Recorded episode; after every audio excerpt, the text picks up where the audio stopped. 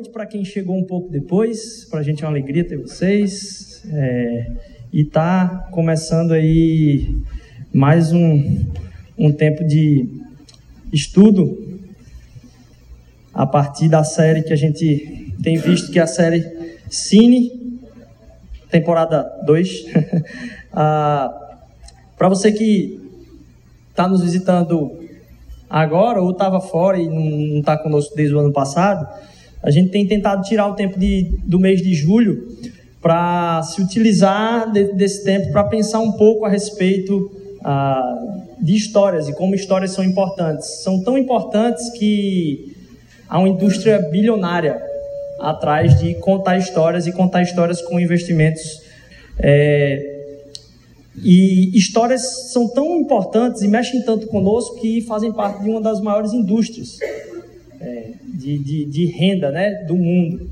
Então, entender, entender e, e, e buscar se aprimorar, a, a mergulhar nesse mundo de histórias contadas. E mais, o que elas refletem que o Evangelho explica e quais são verdades que estão sendo contadas nessas histórias que merecem ter a máscara tirada aí, que podem nos levar para caminhos de destruição.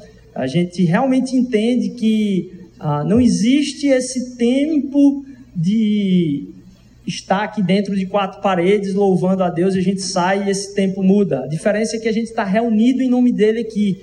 Lá a gente vai estar sendo enviados por ele para pregar a respeito do amor dele a outras pessoas. Então, isso que a gente tem aqui é uma cultura. Isso que a gente tem aqui é uma cultura. Hábitos sendo ah, reproduzidos o tempo todo. Aquela mesinha ali, nossa, é uma cultura que a gente dá glória a Deus por ela. De a gente poder. Um dia desses falaram, rapaz, vamos na, na igreja da, daquela pessoa lá, e ela fazia parte daqui, que é a igreja da comida. Eu disse, oh, glória a Deus, que maravilha. Isso aqui é uma reputação maravilhosa. Ah, mas ah, a gente entender que a gente faz parte da cultura e que o clamor de Jesus Cristo não foi nos tirar do mundo, mas que nos, a gente fosse livrado do mal, nos faz perceber uma noção de, poxa, se a gente está aqui, como é que a gente lida com as histórias que estão sendo contadas aí? Eu tenho brincado que aqui eu tenho 40 minutos para falar com vocês, no máximo, e durante a semana vocês estão escutando aí Safadão, Anitta, em tudo quanto é rádio, pregando a semana toda. É covardia, né? A gente está maturando o meio e as narrativas que estão sendo contadas a respeito de o que é melhor para a sua vida. É melhor ser solteiro ou é melhor ser casado?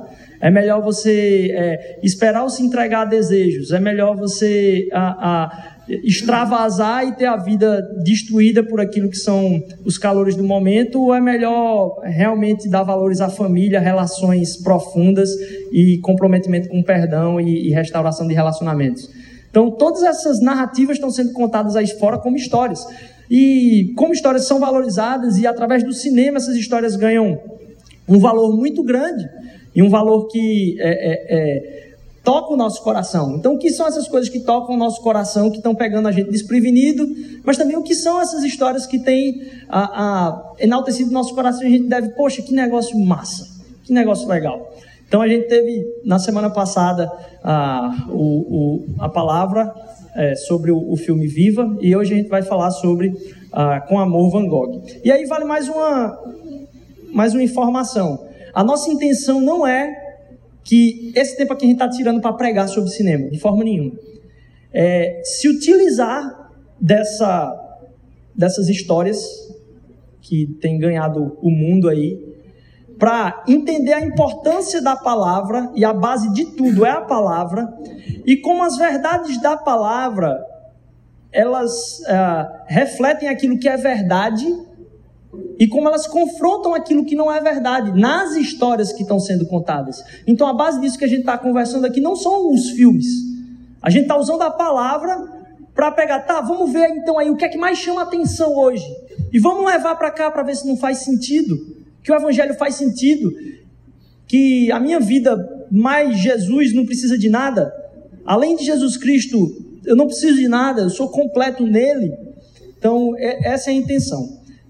Mas, alguns avisos. Não se preocupe, eu hoje, diferentemente dos outros dias do Cine, que a gente pega e passa trechos aqui, vai comentando, dizendo, poxa, olha esse ponto que a palavra trata. vamos enxergar isso aqui. Hoje a gente vai ah, se utilizar do filme, vamos dizer assim, e a intenção de passar o filme aqui ah, e, e, e, dizer para vocês assistirem ele em casa antes de vir para cá, foi muito mais para que a gente entre no mundo da história que o filme conta do que o filme em si, porque o filme é baseado na história ah, de vida de um pintor do, do, do Van Gogh. E por causa disso, não se preocupe, o pessoal está dizendo, então não assisti, aí tu vai contar alguma coisa. Não, não vai ter spoilers é, aqui, a não ser o fato que ele morreu né, no final. Mas é, a, a, história verídica a respeito da vida de Van Gogh, a gente vai falar um pouquinho disso. Ah, eu queria começar abrindo a, a Bíblia aí no livro de Efésios, a carta de Paulo aos Efésios no capítulo 4, versículo 1. Pode, deixa eu ver aqui se eu consigo. Ah, tá aqui. Carta de Paulo aos Efésios, no capítulo 4, primeiro versículo. Olha o clamor: como prisioneiro, como prisioneiro cativo do Senhor, rogo-lhes que vivam de maneira digna da vocação que vocês receberam.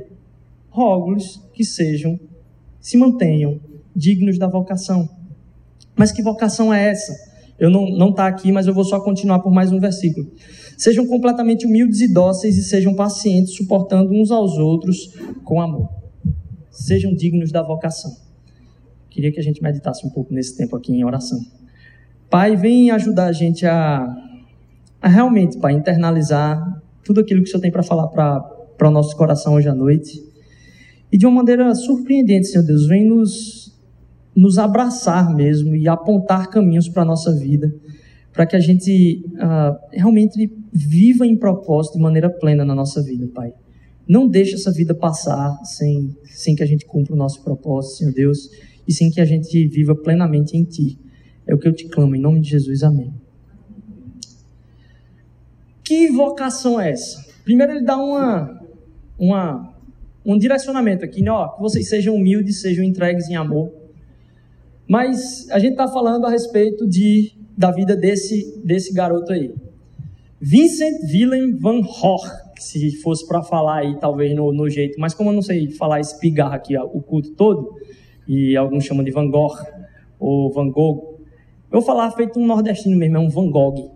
Então, vocês perdoem aí o, o, a mudança do nome do rapaz, mas a gente vai seguir com Van Gogh aqui. Ah, para quem não conhece, ah, esse cara nasceu em 1853, 100 anos antes do meu pai, 100 anos antes.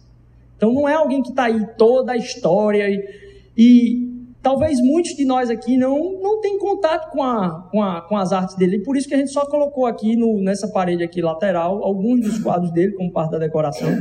É, talvez muitos de vocês não, nunca tiveram contato e disser, poxa, é mesmo, é isso aí é, é que é Van Gogh.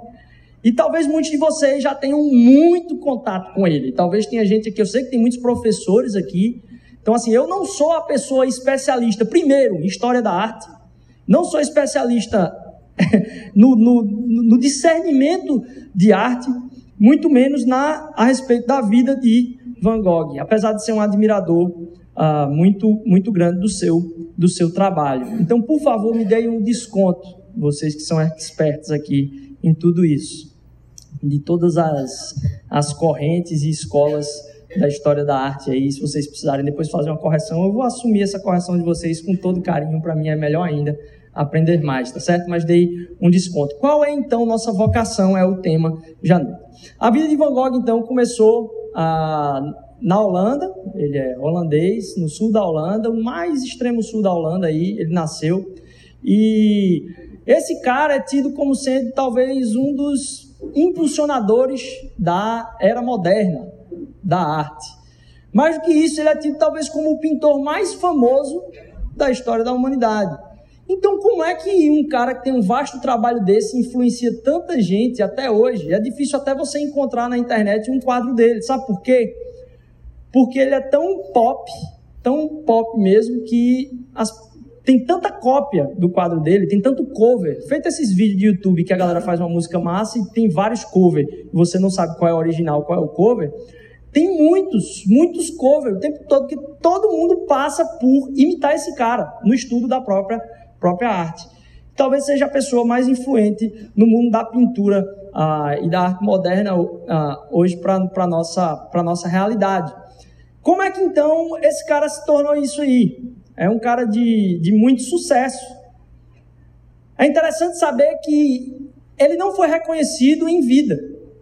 Poucos dos seus trabalhos foram vendidos e tidos como obras de arte valorizada, vamos dizer assim, amplamente, dentro da sua, da sua vida. Pequenas amostras de, em galerias de arte foram expressadas, mas sem nenhum nada acontecer. Após sua morte, a sua cunhada, a esposa do seu irmão, foi quem as tratou de juntar todo o acervo e fazer a divulgação e, e, e, manutenção da história de vida desse rapaz e que o tornou nessa antologia da arte. Tanto que quando a gente vai para os países é engraçado, né? Como museu, às vezes, para eu, eu, quando vou no museu, às vezes eu fico pensando como aquilo ali parece com a casa do assaltante. Porque você tem as peças lá do Egito, na Europa. Aí você tem as peças da, de outro país da África. No, no, é como se alguém chegasse aqui no, no, no, Brasil e começasse a roubar as coisas que a gente tem aqui e levar para esse rapaz. Isso não é desse povo, não. Mas essas coisas são disputadíssimas no mundo inteiro e muito valiosas. Como é que se chegou a isso, então? Como é que um cara que é tido hoje como o ápice aí do sucesso dentro da, da arte, como é que foi a vida dele? E ela foi marcada por fracassos. É, primeiro, porque é, vocês sabem, em relações tensas com os pais de vocês, como isso mexe com o nosso emocional. Ele foi uh, o mais velho da sua família, mas ele não foi o primeiro nascido. Eles perderam um filho de mesmo nome antes dele. Então foi renegado pela mãe. Começa a partir daí. Na sua infância foi muito retraído e quieto na sua.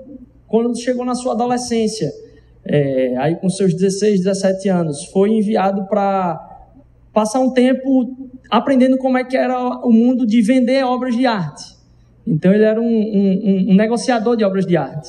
E passou um tempo aí ganhando muito dinheiro, talvez até mais do que o seu pai. E vale salientar para tratar da vida espiritual ou da espiritualidade que rodeava a casa de Van Gogh, dizer que o pai dele era um pastor da igreja reformada holandesa, o avô dele era um pastor da igreja reformada holandesa. Ele tinha outros, outras pessoas dentro da sua família que eram pastores da igreja reformada holandesa. Então ele cresceu num ambiente onde ele estava ali o tempo todo em contato com aquilo que era o ministério do seu pai, ouvindo do ministério do seu, do seu avô. E uma criança, ao mesmo tempo tendo isso e sendo retraída e rejeitada pelos, pelos seus pais. Quando chega então aos 16 anos, 17, ele vai trabalhar em uma outra cidade com um de seus tios, se não me engano, e, e começa a vender arte aí para uma, uma galeria de arte. Ah, acontece que ele começou a ganhar tanto dinheiro, até mais um pouco do que o, o, do, seu, do seu pai, que era um simples ministro do evangelho. E, mas com o tempo ele passou a se desencantar com isso e ter alguns desencantos amorosos, inclusive. O que levou a um, a um mau trabalho, até primeiro, o fracasso no primeiro trabalho. Ele foi botado para fora do primeiro trabalho. Com isso, ele se voltou bastante para a vida mais introspectiva e religiosa. Ele tentou, então, a, após ter contato com alguns dos teólogos da sua família, que eram muito reconhecidos em Amsterdã, disse: Poxa, eu quero realmente entrar para o seminário. E ele foi tentar a faculdade. E não conseguiu entrar na faculdade, fracassou no exame da, da faculdade. Ele tentou então entrar para a igreja metodista e, de, de certa forma, fracassou também. Foi enviado para ser missionário na Bélgica. E ali na Bélgica, sendo missionário entre carvoeiros, pessoas que trabalhavam na mina de carvão, ele começou a entender que aquilo que a igreja estava pregando para aqueles, para aqueles mineiros lá, aqueles caras da mina lá de carvão, não fazia sentido para o cotidiano dele. Então ele saiu do lugar onde ele era hospedado enquanto missionário e colocou pessoas de extrema, de extrema pobreza vendeu quase tudo que tinha para doar para aquelas pessoas e começou a viver mais perto das pessoas que estavam na mina de carvão, tentando de alguma forma fazer a conexão do evangelho com aquelas pessoas que estavam na mina de carvão. Isso pareceu muita loucura. E ele foi desaprovado após um período probatório aí, de, se não me engano, seis meses. é, foi desaprovado pela igreja porque ele tinha um excesso de zelo, ele estava levando muito a sério o, o, o negócio. Então foi desaprovado mais um fracasso. Ele retorna para casa e o pai, a, após, após tantos fracassos no meio disso tudo, começa a entender que ele começa a ter, diante de tantas tristezas, alguns surtos. E o desejo do pai, em diversos momentos, foi tentar colocá-lo num asilo. E é interessante quanta gente sofreu no asilo, dizer um manicômio, na verdade, colocá-lo no manicômio. É, e quanta gente sofreu no passado por causa de mais, más compreensões a respeito da vocação. Ah, acho que deve ter muita gente que deve ter tido algumas dores de cabeça e disse, ó oh, bicho, manicômio. Porque não se tinha resposta para tantas coisas. Algum surto de pânico, manicômio. Alguns e percebam o quanto injustiça com pessoas foram cometidas porque não se tinha ah, o discernimento do que estava acontecendo. Mas ah, o pai dele tentou fazer isso é, e lutou com ele em alguns momentos para fazer isso. E aí ele, depois de tantas frustrações na vida toda, teve mais algumas. De ter, por exemplo, quisto ah, namorar com uma pessoa próxima da família. E a ponto de, depois dela dizer não de forma nenhuma, ele ir visitar ela na cidade dela. E não só ela expulsou ele de lá, mas também a família dela toda disse que não queria ver ele pintado. Então, percebe a, o, o, controverso que esse cara se torna. Então, sem saber o que é. Se tem alguém que, vamos assim, duvidava da própria vocação, em, sem entender o que é que ia fazer da vida, era um cara que fracassou em tudo. Alguém que fracassou em todas as coisas. Então, pensar sobre a nossa vocação está muito linkado também na nossa vida em entender os nossos medos, o medo do sucesso e o medo do fracasso. E a gente enxerga dizer, poxa, como é que um cara fracassado como esse se tornou ah, alguém de tão, tão grande expoente, assim, até mesmo sem, sem saber. Como isso foi acontecer? E aí a gente volta para a pergunta: o que é a nossa vocação? E eu quero que vocês maturem sobre essa frase aqui. Porque viver aquilo que são os propósitos de Deus para a nossa vida e descobrir a nossa vocação é ser quem se é. Ser quem se é. O nosso problema é onde a gente vai buscar resposta para ser quem se é, quem você é. E quem é que diz o que você é? Quem é que diz o que você precisa ser? Quais são as coisas que você está correndo atrás você diz, não, eu preciso ser isso. Quem é que diz isso? O que é que nos define? Talvez essa seja uma das maiores perguntas. E esse, essa pintura dele aí retrata ah, um dos momentos mais icônicos da vida de Van Gogh, onde numa discussão com o pintor Gauguin, que foi visitar ele ah, na cidade onde ele estava hospedado, ah, eles numa discussão ele acabou com a orelha cortada. Muitos dizem que foi ele que cortou a própria orelha é, e ainda entregou para uma outra pessoa aí um, um, um, pedaço. Há controvérsias nisso aí, se foi numa disputa lá, se foi por causa de diversos sofrimentos, o fato dele estar tá envolvido em muita bebedeira com o absinto, que é uma das bebidas mais fortes que tem aí em, em questão do, do, da consequência alcoólica, e ele se envolveu bastante com isso por causa do, do, da consequência depressiva da má relação com o pai, de sair de casa. É, no meio disso aí, ah, se, se, se fala que o pai dele faleceu de desgosto por conta dele. A família dele culpou ele por ter matado o pai de desgosto, em ter saído de casa uh, e ter vivenciado essas coisas que a gente compartilhou agora aqui um pouco, a, a, a chegar ao extremo de ele não ter como ter dinheiro para pagar um modelo para pintar e uh, ele conheceu uma prostituta que tinha uma filha de 5 anos estava grávida de, um outro, de outra criança e o marido tinha abandonado e ele acolheu essa prostituta e deu comida para essa prostituta, da, da, da comida dele mesmo, ele, ele doou parte da, daquilo que ele recebia para essa prostituta e usava essa prostituta como modelo, sempre em suas cartas, e muito do que a gente sabe dele através de suas cartas com seu irmão e alguns outros artistas, falando dessa necessidade que ela precisava. Isso é um cara super, é muito mal compreendido por causa de algumas coisas como essa, mas ah, entendendo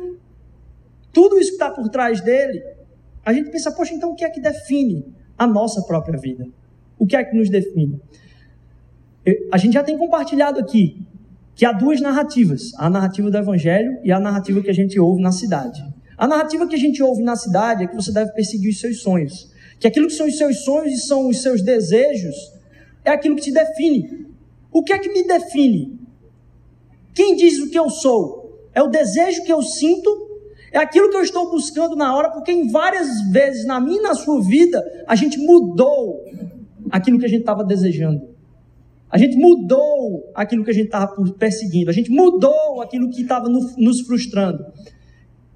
E para a gente entender o que é que nos define, a gente tem que dar uma olhada na, na própria a, ordem da criação e como a palavra de Deus fala que nós fomos criados. A palavra de Deus não fala na narrativa de que no início de tudo havia o homem rodando num buraco negro no espaço aí, aleatoriamente, e depois Deus foi criando todas as coisas ao redor do homem. O que, que aconteceu? Na sequência de como o homem foi colocado nesse universo, as coisas foram sendo criadas. Quando tudo, quando tudo já estava posto, chega então o homem. Quando todas as coisas já estavam definidas, a humanidade é colocada na terra. Quando tudo já existia, é que a humanidade chega. E hoje a gente tem muita preocupação de entender qual é o poder do homem e o que é que ele define. E a gente não entende que, em, em suma, a gente não tem querer. A gente não tem o querer de definir quem nós somos. A gente não tem esse poder de definir quem nós somos. A gente vai buscar isso externamente, mesmo que você diga, eu defino quem eu sou. Você vai estar se baseando em alguma coisa que falaram para você, em traumas que você sofreu, em algo que é alguma corrente filosófica que está passando lá fora, em alguma história que te encanta mais, em algum desejo que você tem maior, e você se utiliza dessas coisas para definir qual é a sua origem. Chega a um ponto tão extremo esse negócio de ah, eu não aceito que digam, eu não me submeto ao que dizem que eu sou. Chega a ser tão. uma tentativa tão frustrada de, de, de tentar virar esse jogo, que hoje a gente tem uma batalha muito grande para as pessoas escolherem, entendam aqui, escolherem qual o seu nome.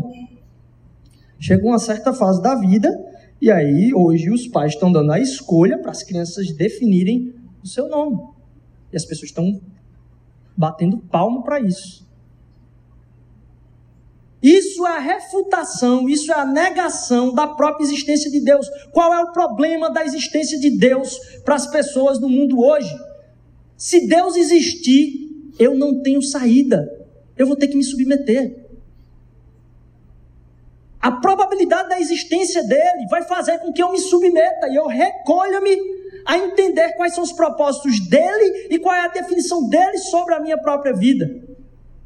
A batalha e o medo disso é tão grande, a não submissão é tão grande, que a única coisa que a gente não escolhe na nossa vida é um nome, que alguém escolheu por nós, né? E um nome, entenda, as pessoas estão em guerra, tão, isso é tão paradoxal, não entra nem na equação matemática, que um nome é para quê? Para você se chamar? Ou é para os outros nos chamar? para os outros. Então, quem escolhe como nos chama são os outros, independentemente do que você disser. Porque a função de ter um nome é de uma identificação para os outros de você. Se tem uma coisa que é escolhida antes de você nascer, é o seu nome. E até isso estão querendo tirar da jogada por não entender qual é a nossa origem. Por que é que nós fomos criados? Primeiro, nós somos colocados aqui por último. Mas primeiro, mas antes disso a gente foi colocado por Deus. Nós fomos criados por Deus para uma dependência dele. A nossa própria vocação é ser dependente de Deus. Porque nós dependemos de alguém ter nos gerado. E se você acredita que há aleatoriedade em todas as coisas na criação, você não pode mais fazer julgamento de valor sobre nada. Tudo é aleatório. Um terrorista é uma escolha aleatória e uma Madre Teresa de Calcutá é uma escolha aleatória de vida. São moléculas que decidiram fazer o que elas queriam. E são resultado da aleatoriedade e probabilidade do mundo. Algumas pessoas vão ser terroristas, outras não vão ser terroristas. Você perde a possibilidade de fazer julgo de valor a respeito das coisas. Quando você tira Deus da equação. E a gente tira Deus da equação para fazer possível a minha definição sobre mim mesmo. Quando na verdade a gente tem que entender, nós dependemos da relação com Ele. A busca do autoconhecimento. E eu já tenho falado aqui como é precioso só o fato da gente ter a quantidade de pessoas devotadas a fazer outras pessoas entenderem quais são os problemas com o pensamento delas dentro da psicologia. Como isso é fantástico. E como é necessário, na maior parte dos casos. E quanta ignorância fez algumas pessoas acharem que porque elas não estão conseguindo colocar os pensamentos em ordem, elas irem parar em, em asilos, em loucura. Graças a Deus por essa ciência. Graças a Deus por isso. Só que o autoconhecimento, ele parte da definição de quem você é. E você só vai se autoconhecer completamente se você começar a conhecer quem foi que te criou. Você só vai se conhecer completamente se você buscar conhecer a Deus constantemente, completamente. A psicologia ela leva a gente a se entender em muitos aspectos. Tem uma linha que é traçada, que é a linha existencial. Essa ela não consegue fechar, porque ela foi criada depois da nossa existência.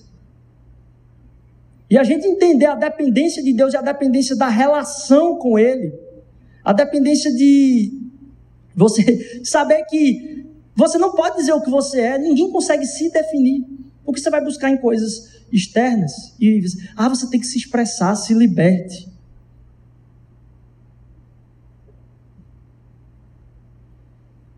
Como então buscar isso em Deus? Nós somos criados por duas coisas. Para entender que na nossa origem há a relação e que no nosso propósito há vocação. Se fomos colocados por último, significa que estava tudo posto e nós entramos nessa parada aqui com alguma tarefa. E é essa a narrativa da criação. Nós fomos colocados para guardar o jardim, para cuidar do jardim. Por último, criados a partir de uma dependência e uma relação com Deus, mas para uma vocação. São essas as duas coisas que nos definem: a relação, que é o motivo da criação, e a nossa vocação relação e vocação. Nosso chamado e comissão para o mundo. E a gente começar a entender primeiro, então, o que é que nos define, nos leva a, a, a imaginar, então, poxa, tá, beleza. Então, como é que é esse negócio de vocação aí? E para mim é, é, um pouco estranho falar sobre isso aqui, mas a gente já tem repetido algo parecido, que é quando você vai para o seminário estudar teologia, as pessoas sempre estão lá falando do chamado, seu chamado ministerial, seu... Como é que... Quando foi que Deus te deu o chamado? Quando foi que Deus colocou o chamado no seu coração? Eu sempre tive um negócio com isso, porque eu não acredito que Deus separou meia dúzia de pessoas para botar num púlpito para falar e todo mundo para sentar. Isso não entra na minha cabeça como propósito de Deus na vida. Não existe diferenciação de chamado. Isso não consegue fazer sentido para mim. E eu não estou fazendo aqui uma interpretação própria. A própria palavra de Deus diz isso. É interessante, é, um tempo atrás a gente estava tratando aqui com a contabilidade, como é que a gente ia fazer a nomenclatura das pessoas, e eu entendi a parte administrativa, você tem que deixar tudo bonitinho com o nome das pessoas, é, com a função delas e tal. E aí é, a pessoa veio me perguntar, mas Rodrigo, quem é que são os ministros religiosos e o que é que precisa, como é que é que a pessoa vai ser definida como ministro religioso? Eu disse, não, é tudo ministro religioso, ministro religioso, ministro religioso. Aí a pessoa disse, não, não pode, Rodrigo. E eu entendi o que ela estava falando. Mas ele tem um, um, uma concepção tão grande a respeito disso, isso aí vai dar bronca para vocês. Eu disse, tá, tudo bem, eu estou entendendo o que você quer falar, mas entenda o meu lado. O que eu estou dizendo é, a gente se perdeu no meio do caminho a achar, e no meio desse, dessa conversa aí, eu lembro, a contadora falou para mim assim, mas Rodrigo, nossa, nossa, como é que é, nossa Constituição, ela determina, Rodrigo, que quem é para ter esse título são os sacerdotes, os específicos sacerdotes. Não pode ser. E assim, quem é que tem sacerdote aqui na família? Alguém é padre? Alguém é, é, é, é, alguém tem algum padre na família? Algum, sei lá, nem que seja um bispo, coroinha, que foi tio, pai, avô, sei lá. Tem ninguém? Um diácono da igreja católica, um pastor, um. Nossa, que maravilha. Tô brincando, eu sou filho de pastor, tá certo? É, mas. Ah, é interessante esse, esse núcleo do, do, do, da questão do sacerdote, porque a gente confunde essa palavra. E na hora eu, eu me lembro que eu respondi para ela. Aí é então que a Receita e o INSS se quebraram com o Evangelho. Porque, para a palavra de Deus, todos nós somos sacerdotes. E agora? Como é que a gente faz com isso? E até quando a gente vai imaginar que a oração ungida do cara que está com o microfone aqui na frente vai ter mais poder do que a oração do que qualquer um que está sentado e tem a presença do Espírito no seu coração e pode manifestar a glória dele e o poder dele através da sua oração. Quando é que a gente vai fazer? Até quando a gente vai fazer essa diferenciação? Até quando a gente vai imaginar que existe mesmo esse negócio de sacerdote? Nós fomos feitos reinos, reinos e sacerdotes de Cristo Jesus. Aqueles que apresentam o povo a Deus no Antigo Testamento são mediados a partir do sacrifício de Cristo Jesus pelo próprio Jesus Cristo. Somos ministros agora de Cristo e sacerdotes dele para fazer com que as pessoas se encontrem com ele, porque quem vai fazer as pessoas se encontrarem com Deus é o próprio Cristo Jesus e todos nós somos as pessoas que vão apresentar aquele que disse quem é o seu pai. Jesus Cristo foi aquele que disse: Ei, conhece seu pai ainda não, né? Vou dar o nome desse seu pai. É Deus. E nós só vamos apresentar às pessoas aquele que sabe quem é o pai delas. E que nos levou ao nosso pai. Isso começa a, a embaralhar a, a nossa vocação, entender o papel da nossa vocação, porque a gente começa a enxergar então que esse trabalho aqui, ele não é mais sagrado do que nenhum outro trabalho.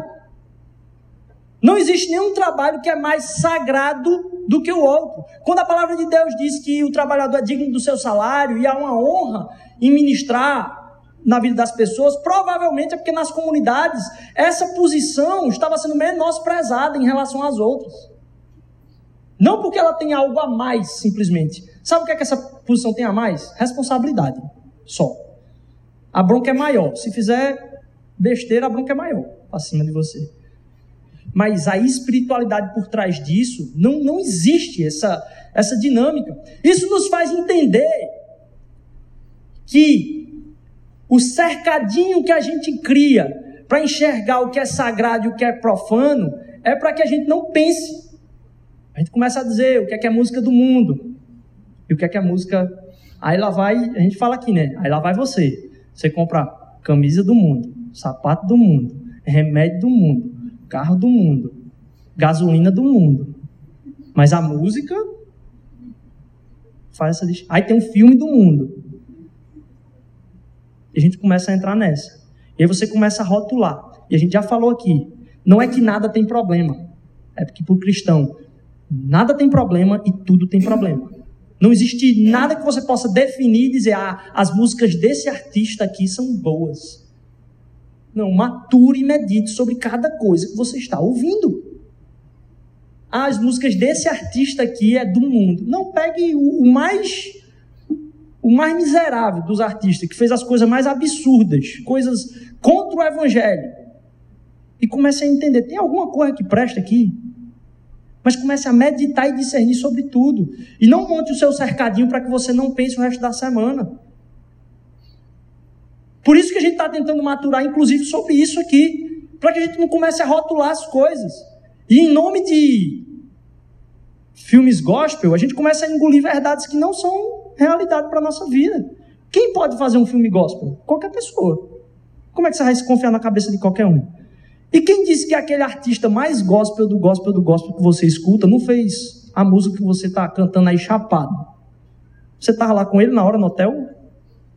Não estava. Então a gente tem que meditar sobre todas as coisas, todos os dias, com isso aqui do lado, o tempo todo, na presença do Senhor, se relacionando com Ele. Como a gente falou, ouvindo e obedecendo todos os dias. Senhor, o que é que o Senhor está falando comigo através disso aqui que eu estou ouvindo? O que é que eu vou fazer a respeito disso? Não existe, então, essa diferenciação das profissões. E, pasmem, essa foi uma das maiores lutas da reforma protestante. Uma das maiores bandeiras. Problema, na época da reforma protestante, tinha um bocado de coisa para lutar, né? E essa questão ficou como ponto secundário. Lutero tem algumas cartas, uma delas à nação germânica, que diz assim: rapaz, esses padres estão inventando tudo aí para imaginar que existe diferenciação entre o que a gente faz e o que uma pessoa ah, no seu trabalho faz. E você pode estar tá ainda dizendo, não, Rodrigo, peraí, né? Toda coisa, como é que pode? Como é que, como é, que é possível? É, e aí, deixa eu ver. Com esse tempo do. Essa de 1885, ah, ele passou muito tempo então com esse, com esse pessoal aí das minas, né? O pessoal do campo e tal. E ele continuou a, a a pintar a vida comum camponesa em, em, vários, em vários aspectos. Esse foi um dos, dos, quadros, dos primeiros quadros mais famosos, os comedores de batata. E tem vários significados espirituais. Falar sobre esse cara aqui dava para fazer um curso aí de mais de um mês, sobre tudo que teologia e espiritualidade tem a ver com o próprio Vincent van Gogh. Uh, mas esse aí, os comedores de batata, me fez lembrar em uma das coisas a respeito do que Lutero mesmo falava sobre essa questão das profissões. Ele dizia o seguinte: se alguém vai tirar o leite de vaca, e a profissão do cara é tirar leite de vaca, como é que essa profissão tem a mesma capacidade de uh, sagrada que é uma profissão de um ministro do Evangelho? E ele dizia o seguinte: se esse cara tirar o leite dele, deixar na minha porta de manhã, e durante o café da manhã aí eu abrir aquele leite, comer, tiver bom a comida, o leite, tudo, no final o que é que eu vou falar? Ou antes da refeição, o que é que eu vou falar? Obrigado, meu Deus, pelo pão que tu colocaste na minha mesa. Então, o cara fez um trabalho e eu aqui do outro lado estou agradecendo a Deus por algo. Para quem que esse cara estava trabalhando? Para Deus. Me lembro falando isso com o Uber aqui. A gente estava vindo de Uber e aí a gente conversando sobre alguma coisa dessa assim. E eu dizia, não, ele disse, cara, você trabalha para Deus, meu irmão. Porque eu estou apressado pra caramba. Quando você consegue me fazer chegar a tempo no lugar aqui, eu disse, graças a Deus que eu cheguei a tempo. Ô, gente, quem foi que te trouxe? Não foi ele? Então eu estou agradecendo a Deus por um trabalho de outra pessoa, para quem que ele estava trabalhando, quando ele trabalhou bem. Para Deus. A excelência naquilo que a gente faz no propósito. Se todo mundo vivenciasse isso da forma correta, a quem todo mundo estava agradecendo pelo trabalho e serviço de todo mundo a Deus. Então aqui a gente manifesta o nosso trabalho, para quem a gente se entrega e se sacrifica no nosso dia a dia de trabalho? A Deus. E eu lembro que eu, uma vez falando um pouco sobre isso, eu abri um, um, um ponto aqui, eu vou tentar fazer talvez duas, no máximo três, certo? Vou arriscar aqui. E aí você pode ainda estar em dúvida. E aí eu vou pedir que você não avacalhe. Não diga assim, ah, uma pessoa que trafica criança sexualmente, como é que é o propósito? Não, não vamos manter, manter aqui, né? Vamos manter aqui. Um exemplo, vamos pegar um exemplo aí que você tenha dúvida, talvez. Pô, mas Rodrigo, e alguém que trabalha com isso? Vamos lá, um, um, duas pessoas aí. Alguém surgiu alguma dúvida, mas poxa, e se um cara trabalha, o cara é radialista, sei lá, pensa em alguma coisa. Bora lá, um de cada vez. Desenhos de games. Nisso aí já está envolta a própria arte. Só o fato de você fazer algo bem feito, num caso como esse, faz com que você coloque na cabeça da criança coisas mais imaginativas e coisas menos imaginativas na, na, na, vida da criança. Eu tenho comentado isso aqui, tenho percebido muito a quantidade de youtuber que as crianças têm visto. E a gente tem deixado que as nossas crianças percam o mundo da imaginação das coisas abstratas. Então, quando eu era criança, eu dizia que eu era um cavaleiro do zodíaco, eu dizia que eu era um he eu dizia que eu era uma coisa que não existia. Eu dizia que eu estava num mundo e uma questão abstrata que não existia. Isso estimula, primeiro, aquilo que é a minha imaginação, que não tem nada a ver com, a princípio aí, vamos pensar aí, não tem nada a ver com o evangelho, mas só com o desenvolvimento humano. Mas tem mais. Isso estimula que eu não comece a me comparar com coisas concretas. Porque a gente não tem mais estímulo a coisas abstratas na cabeça da pessoa, a criança está enxergando algo que é concreta com a qual ela própria pode se comparar. Apesar de eu ter tentado minha mãe impedido de pular da janela com a roupa do Batman, eu não estava me comparando com o Batman. E hoje o que as crianças estão assistindo é o desembrulhar de presentes que outras crianças receberam, que elas começam a invejar e ter necessidade de ter aquilo ali. Então, contar histórias através de ilustrações, primeiro é lúdico, desenvolve, pode desenvolver ou destruir a vida da criança. E você percebe na narrativa dessas histórias coisas muito particulares muito particulares. Porque a gente pensa, às vezes, que um cara que é artista, ele está desenhando como você, que tá, não está prestando atenção na pregação, porque está muito chato, aí você começa a desenhar e você acha que esses caras estão desenhando do mesmo jeito. Cada uma dessas coisas tem uma mensagem gigantesca por trás, porque esse é o trabalho dele, ele passa o dia fazendo isso com muito propósito, além do que é rabiscar. E às vezes eu acho que o nosso desinteresse por parte da arte é por imaginar, ah, é um desenho. Então, entender a mensagem que está por trás e como você está passando essa mensagem por trás faz muita diferença. Da mesma forma como, como um artista, a gente pode voltar aqui e, e, e ver que tinha gente pintando muita outra coisa, não gente pobre. Não gente pobre numa, numa refeição como sendo algo central e, e transcendente. Porque naquela época estava tentando ainda buscar e trazer para a realidade coisas transcendentes como consequência um pouco tardia do renascentismo. Então, como é que você vai tra traduzir transcendência em uma coisa tão suja, podre e negra? Van Gogh foi desobediente e persistente nesse propósito. Mais do que isso, você lembrou ontem a gente estava numa conversa de mesa e aí a pessoa disse assim: eu percebi pela vida, pela que ela tava, que aquela pessoa estava bem. E ela falando isso porque estava vendo o Instagram da vida de outra pessoa. Não, eu percebo que ela. E a pessoa está morando longe. Não, eu percebo que ela está bem, tá? Uma pessoa que está tá bem de vida. Eu disse, eu nunca vi ninguém postar a vida triste dentro do Instagram, né? Como é que você vai conseguir fazer isso? E quando a gente coloca a nossa cara no papel, a gente nunca quer retratar os nossos defeitos e imperfeições. Um dos maiores temas do, da pintura de Van Gogh é o tema da restauração. E isso aqui foi o dia que ele cortou a orelha dele, que é um dia mais péssimo para você fazer um autorretrato do que isso aqui. Então, como é que eu lido com a minha imagem? O que é que eu quero passar para as pessoas de como eu lido com a minha imagem? Se eu. E essa era uma das minhas preocupações. Como é que eu vou vir para cá? E eu tinha essa, essa questão. Como é que eu, eu preciso entender que eu tenho que me vestir diferente das pessoas? Talvez de um paletó aqui, um sapato social, sei lá o quê. O que, que mensagem eu estou passando? Estou passando que há diferença no que a gente está fazendo aqui. Há uma diferença muito grande. Então, é, é peculiar, mas é bem interessante. Quem mais? Mais uma. Oi? Um barman. Só de você saber quem é que está precisando dizer tá bom, meu amigo, volta para casa, já deu, já é um. Se, se você tiver um barman que diga, não, eu quero é pegar esse que tão bebo mesmo, que eu vou dar mais para ele, que ele vai pagar mais caro. Sabe, só isso é uma administração do evangelho. E, e assim, o quem vai dizer o que é que pode ser feito, o que não pode ser feito, é de novo, ouvir a Deus e obedecer a Ele. Quem sou eu para dizer que um cara que é barman se converte tem que largar o trabalho dele imediatamente para viver de uma coisa que eu não tenho a resposta? Não. Eu vou instruindo a pessoa nos valores de Deus, e vou falando a respeito de quem é o pai dele, e ele vai conversando com o pai dele, e o pai dele vai falar a respeito desses propósitos. E se a gente começa a notar padrões destrutivos a partir da profissão e da vocação, aí a gente começa a questionar, à luz dos princípios da palavra, a conversão e a mudança de caminho. Então, entender que, primeiro, a gente tem uma relação com Deus, e isso nos define.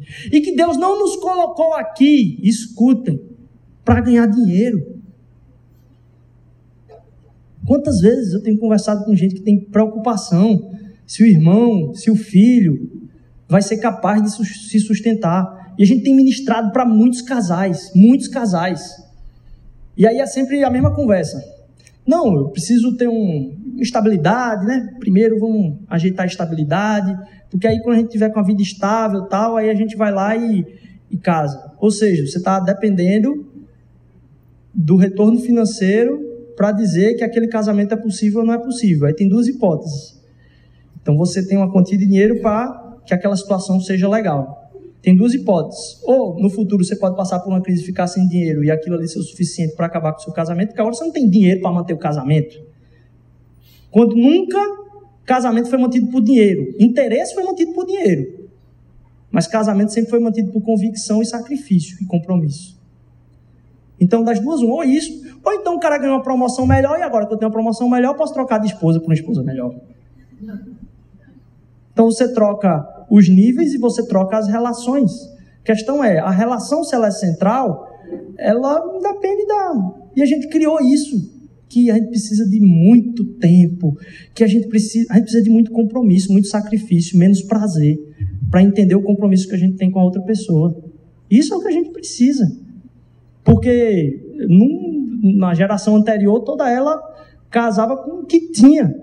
E hoje a galera faz a baita festa, tem o baita apartamento, tem tudo. E na geração anterior parece que deu mais certo, né? Não tem uma coisa errada nessa equação, não? O sacrifício, o compromisso e a vocação de estar com outra pessoa, de se sacrificar pelo outro, de ser humilde, sacrificar-se, como está aqui em Efésios. Então não somos diferenciados, somos chamados e comissionados para o mundo. Somos, somos mordomos. E a nossa vocação não é sobre dinheiro. E mais, não é fazer o que você gosta. É servir da melhor forma. Como é que você pode contribuir para a vida de outra pessoa dizer obrigado, Senhor? E você se entender no que você é bom e fazer isso, talvez essa não seja a sua a maior profissão. Não estou dizendo que você tem que fazer isso aqui. A gente tem comentado em, em, em, é estranho, é no mínimo estranho no cursinho as pessoas levantarem a mão assim, o que é que você quer fazer? Aí tem um bocado de medicina, aí o outro direito, aí o outro engenharia. A gente tem tudo uma digital diferente. Como é que só tem três vocações? Não faz sentido, né? A gente ser tão diferente e só tem três caixinhas. Mas também não é fazer o que gosta o tempo todo, porque a gente precisa ser responsável pelo nosso sustento e buscar esse nosso sustento. Então, o que tangencia a relação é o compromisso e responsabilidade. Eu não estou dizendo aqui que pessoas devem se casar sem responsabilidade, mas o que dita é menos a estabilidade, mais a responsabilidade, a busca por, o não conforto, a luta por. Não é sobre ganhar dinheiro. Nós somos definidos pela, pela dependência e o que define a nossa vida é então a relação e a vocação, porque nós chegamos por último. E eu me lembro, fiz perguntando, mas Rodrigo, eu trabalhava num banco público, Caixa Econômica. É, e ah, como é que você pode entender? Só de você, você quer testar para sua vocação, pegue a visão e os valores da empresa pode ter certeza, há uma contrariedade muito grande com que as pessoas vivem eticamente dentro do seu ambiente de trabalho aquilo que é a visão e a missão da empresa. Se você só olhar para a missão e a visão da empresa, provavelmente já vai ser uma luz muito grande se você conseguir encarnar aquilo ali. Visão, no caso da Caixa, é poder servir a população a partir de investimentos que realmente aumentem tanto a infraestrutura pública de chegada de, de tudo que é necessário para a existência humana de uma forma igual a todos, ah, como também ajudar no desenvolvimento, desenvolvimento econômico do país, certo? Mas aí percebam, o cara da caixa, pô, fila, velho, odeio banco, odeio fila. Tem, e talvez poucos de nós hoje vão a banco, né? Mas imagine aí alguém, como era muito constante, vindo lá de Carpina, ou mais, alguém que veio de Orobó, Cabrobró, e aí chegou, depois de uma viagem super surrada, com pouca instrução acadêmica, num banco, enfrentou uma fila, pegou uma senha, sentou, depois de perder um dia inteiro, Senta lá e o, a pessoa que está na mesa diz assim: não, não é aqui não, você tem que fazer isso, isso, isso, isso. E dispensa o cara assim como nada. Imagine se essa pessoa que está atrás do balcão, ela começasse a atender essas pessoas, entendendo a situação delas e fazendo com que, por exemplo, elas quisessem um, um dinheiro para reformar a casa delas ou para começar o negócio delas, e esse dinheiro chegasse na ponta com responsabilidade mesmo para aquela pessoa. Imagina a alegria do coração daquela pessoa e como ela estaria voltando para a cidade dela, dando glórias a Deus. Para quem que essa pessoa estava trabalhando? Para Deus. Então, quando a gente começa a entender qual é o propósito da nossa própria profissão, dizer, para que, que isso existe? Então, você começa a questionar por aí. Isso existe para quê? É para roubar o povo? Peraí, vamos então mudar, né? Mas para que, que isso existe? Então, você vai questionando por aí. E aí, agora eu queria voltar aqui ah, para Van Gogh. Minha dependência, né? Por que, é que eu estou aqui? Por causa dessa dependência da relação com a vocação. E como minha vocação então serve ao outro? É uma pergunta central. Voltar então aqui para Van Gogh, fazer com que a gente veja que no fim da sua, da sua vida ele foi tido como lunático, banido, banido da sua, da sua residência, teve abaixo assinado para tirar ele de onde ele estava. Sua casa e seu quarto foi algo que ele perdeu uh, por causa disso, uma das pinturas mais famosas. E ele foi levado para um dos maiores manicômios, mesmo asilo lá, e ele, esse foi o tempo talvez de maior produção dele, nesses quatro anos finais da vida dele aí, principalmente no seu último ano, de 89 ou de, é, de 89 a 90, 1889 a 1890. E é interessante ver, engraçado que ele morreu no dia 29 de julho de 1890. E a gente vai ter uma pregação sobre cinema no dia 29 de julho desse ano, é, que vai cair exatamente num domingo. Talvez a gente traga mais alguma coisa aí sobre espiritualidade e arte. Ah, mas é interessante ver que esses foram os anos mais envolventes dele. Depois de todas essas frustrações, o irmão dele disse: Rapaz, começa a pintar, eu te banco. E ele começou a pintar e, e começou a, a, a, o irmão dele ver esse talento que ele tinha. E ele foi sido, talvez assim, bem quisto por pessoas muito próximas, mas os de fora não nunca deram valor a ele tão, tão grande. Depois de sua morte, se tornou ah, esse ápice da, da arte. Mas o que é que alguém faz quando não tem nada o que fazer? A sua vocação. E esse foi um dos tempos mais produtivos na vida dele, no tempo que ele estava perdido dentro de um manicômio. E eu queria trazer um, algumas coisas aqui a respeito da espiritualidade na vida desse, desse cara. Ele dizia o seguinte: Eu quero tocar as pessoas com a minha arte. Eu quero que elas digam assim: ele sente profundamente e ele tem um sentimento muito gentil dentro dele com relação a isso. Esse era o desejo. Era falado que em alguns círculos de arte que a arte ela consegue traduzir verdades e explicar verdades que não saem pela pela boca.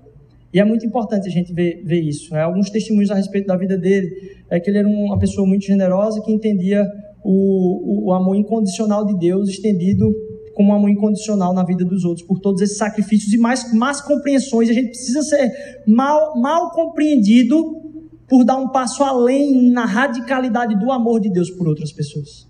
Pessoas precisam ficar escandalizadas. A gente tem costumado falar aqui que a nossa generosidade tem que ser escandalosa.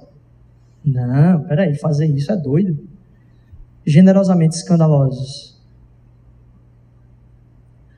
Entender a, significa, a, a, a, a real significância de que grandes artistas e mestres muito sérios que fizeram as suas obras de arte nos levam a Deus. Um homem falou isso num livro, na Bíblia, por exemplo. Uma outra pessoa falou isso através de uma pintura. Jesus é então o artista maior do que todos os artistas. artistas. Cristo, e somente Ele, acima de todos os filósofos, milagreiros, é que declara a vida eterna e o fim do próprio tempo, a não existência da morte. E isso ser a principal certeza. É Ele que é a necessidade e a razão de ser, da serenidade e da devoção. Viver serenamente como um artista, maior de todos os artistas, como foi Jesus, é desdenhar do mármore e desdenhar da lama e da pintura. É trabalhar diretamente na própria carne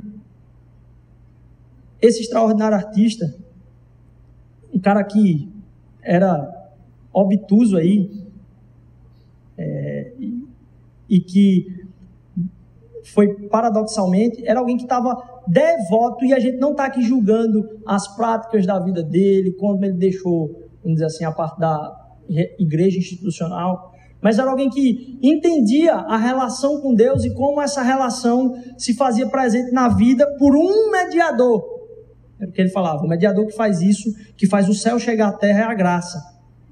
E a mensagem de Cristo Jesus é essa: é que não é o homem que chega a Deus, mas é os céus que chegaram a nós através de Jesus Cristo. Foi ele que encarnou, se esvaziou, morreu na cruz por nós. Como é que a gente pode entender então a nossa vocação? A gente tem que entender primeiro nossa origem entender que esse Deus de amor nos criou para quê? Para através da nossa vida manifestar amor aos outros. Por que, é que eu estou dizendo isso? Porque talvez você esteja se questionando a respeito do que é que você veio fazer aqui. O que é que você veio fazer aqui no mundo? E não tem peça sobrando no mundo. Deus criou cada um de nós com um propósito de manifestar a glória dele na vida de outras pessoas, de manifestar o caráter dele na vida de outras pessoas, o seu próprio amor.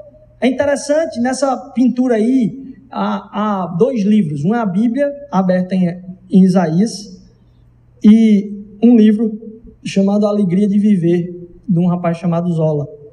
E esse livro de Zola é um, é muito sarcástico, porque todos os heróis e, e, e ícones do livro, eles tinham uma vida super sofrida.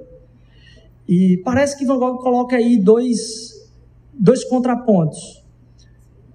Uma relação com um pai problemático que está lá no fundo, e algo que está fora dele ali como sendo a alegria da vida. Mas alguns têm, têm tratado isso, levando a gente a, a, pensar a respeito do próprio texto que está lá em Isaías 53, versículo 3. Se no livro Alegria de Viver ou Alegria da Vida, todos os heróis sofriam e eram tinham uma vida deplorável e de sofrimento,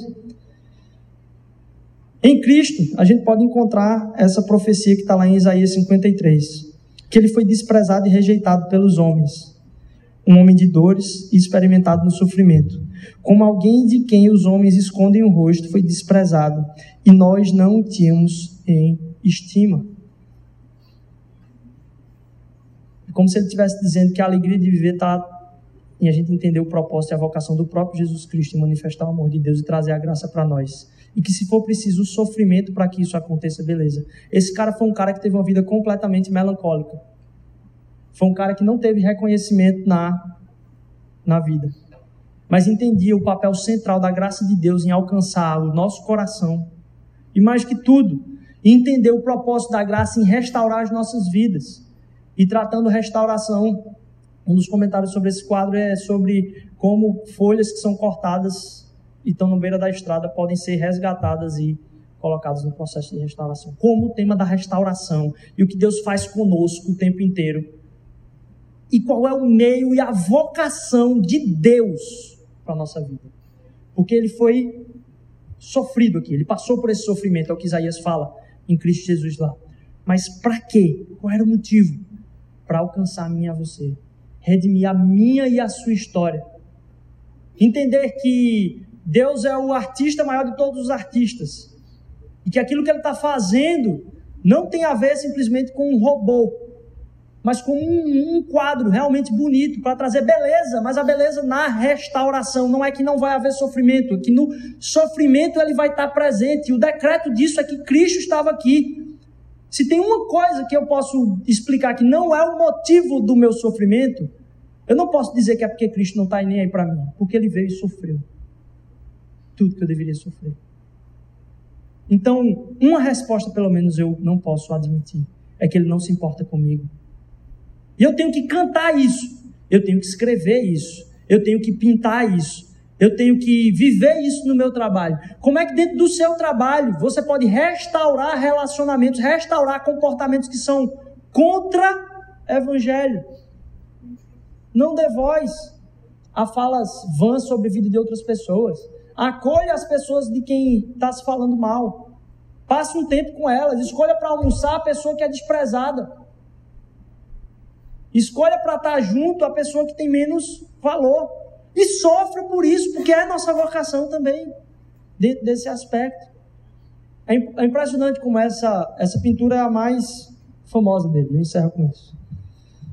Ela traz ali na uma escuridão e é como se alguns vão dizer, eu não vou ler aqui por causa do tempo, ah, é como se fosse um, alguns têm tido assim a, a audacidade de dizer que isso aí é baseado num texto do, do Vitor Hugo, Vitor Hugo, dos Miseráveis, onde ele falava a respeito de como o céu encontra com a terra. E ele tem um pouquinho de pitada de é muito esse outro que eu vou falar aqui é muito claro, que é uma das únicas coisas que está apagada na cidade, que está ali é a igreja dentro da cidade. Muita coisa tem está alcançando o céu, e na própria natureza era um cara que conseguia enxergar beleza, e isso é a própria palavra. É dizer, poxa, a gente tem como dar glórias a Deus com coisas poucas. Porque a gente não precisa ser nada que os outros estão dizendo para que a gente se glorie na presença e na relação com Deus. Ele nos resgatou, o que a gente cantou aqui, Ele nos achou. Nas estrelas eu posso ver a Sua mão. Em cada coisa da minha vida eu posso enxergar que eu estou sendo levado por Deus, eu não preciso dar contas a ninguém, porque Cristo já deu conta de mim a Deus, e agora a minha relação com Ele de amor é em serviço a Ele, entender, Senhor, o que é que o Senhor quer que eu faça.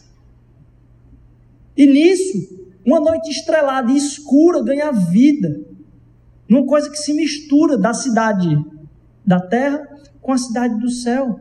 E a gente começa a ver beleza na nossa própria vocação e no nosso dia a dia o trabalho e o, o exasperar de energia foi de poder provar que no simples.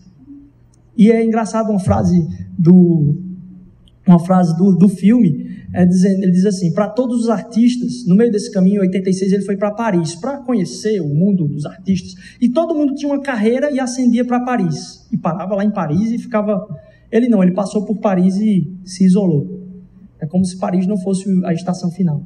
A gente não precisa estar nos lugares que as pessoas estão dizendo que a gente precisa estar. Porque não são elas que dizem a nossa vocação, é Cristo Jesus. A gente não precisa buscar os lugares que as pessoas dizem que a gente precisa buscar. O que as pessoas chamam de sucesso é o caminho de destruição para muitos. É o caminho de abandono da própria consciência para muitos. O caminho do serviço, de se gloriar no cotidiano, de ver a beleza de Deus no nosso caminhar e que Ele não preparou você para ser igual a ninguém, é que faz com que aqueles que talvez que são, seriam os mais menosprezados fossem os mais exaltados. A palavra de Deus tem profecia sobre a vida disso e isso se cumpre quando a gente se sacrifica por entender qual é o nosso papel aqui. O sacrifício de Cristo Jesus é para que a gente entenda pelo que eu posso me sacrificar e o que é que eu tenho me sacrificar. Eu vivo para isso. E nesse sacrifício há alegria. A gente estava falando com noivos ontem aqui, e uma das frases que a gente terminou dizendo: rapaz, as coisas mais importantes da vida não são coisas. Não são coisas. A gente tem que encarnar isso. A gente não pode viver um evangelho que finge que tem pregações legais aqui, músicas legais, e não tem encarnação da beleza que é viver a nossa vocação em nome de Jesus Cristo, em nome do seu amor, por amor a outros. Isso é poderoso e vai além dos limites que a gente consegue enxergar, talvez vá além dos limites até do que a gente consiga ver em vida. Mas é poderoso. Que a gente possa sair daqui inspirados por entender de Deus, Senhor, como te servir, como servir ao outro. O Senhor me criou de maneira especial, não me deixa desejar o trabalho de outros, Senhor. Me faz querer ser simplesmente eu e que eu possa buscar em Ti a resposta disso. Ser autêntico. Autêntico. É impressionante como tem autenticidade, né?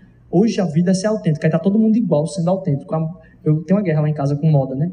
Não, a moda de ser autêntico hoje é essa, aí tá todos autênticos iguais, assim. Com o mesmo corte de cabelo, a mesma. Muito autêntico. O que é ser autêntico? Busca pela vocação. Que a gente possa viver isso ao sacrifício de poder manifestar o amor dele o que custar. Amém?